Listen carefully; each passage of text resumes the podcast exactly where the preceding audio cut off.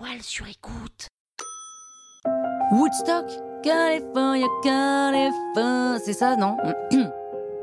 Vous écoutez Krusty History, le podcast qui vous raconte les histoires de l'histoire.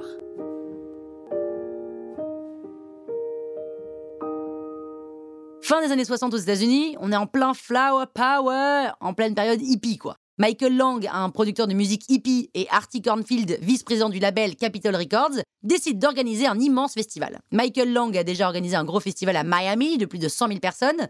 Les deux décident donc de s'associer avec des jeunes investisseurs de New York pour organiser un festival à Woodstock, qui est une bourgade dans l'État de New York.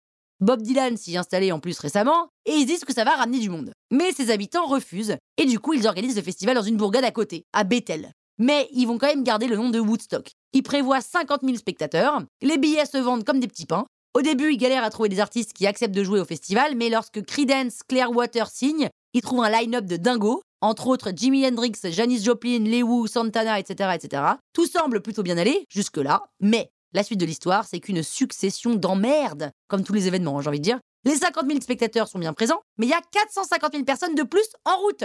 Je sais pas si vous avez déjà organisé des events, mais ça, c'est le pire truc qui puisse arriver, quoi. Trop de monde. Et ça provoque un embouteillage de 30 km de long. Il y a quand même des artistes et du matériel qui sont dans les bouchons en plus. Les mecs détruisent les barrières pour entrer, ne prennent pas la peine de payer. En plus, niveau hygiène, c'est vraiment dégueulasse. Il y a trois toilettes pour 10 000, 100 000 personnes.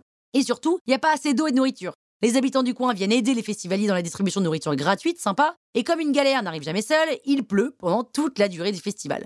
Donc non seulement c'est chiant pour les spectateurs, mais c'est aussi très chaud pour les musiciens parce qu'on a peur qu'ils s'électrocutent avec les instruments. Niveau drogue, ça y va, pas mal de LSD, de bœufs. En tout cas, le public s'est bien éclaté. Hein. En revanche, les organisateurs, beaucoup moins. Niveau financier, c'est une ruine totale. Les managers des artistes n'avaient pas prévu autant de public et demandent à être payés plus, même au niveau des royalties. Et quand le festival se finit, Woodstock Ventures, l'entreprise qui a organisé Woodstock, est endettée de 1,3 million de dollars. Mais pas de panique, les ventes de disques et le tournage d'un film documentaire leur ont permis de rembourser cette dette largement. Et en plus, on n'en garde que des bons souvenirs de ce festival, hein, c'est quand même mythique. Il n'y a rien qui a été réellement catastrophique, c'est juste que c'était un énorme bordel, mais il n'y a pas eu de violence alors que les systèmes de sécurité à l'époque, c'était pas non plus ce qu'on connaît aujourd'hui. Mais voilà, les gens à l'époque, c'était cool, c'était peace and love, c'était flower power, quoi. California Croustille, hein? Toile sur écoute. Ever catch yourself eating the same flavorless dinner three days in a row?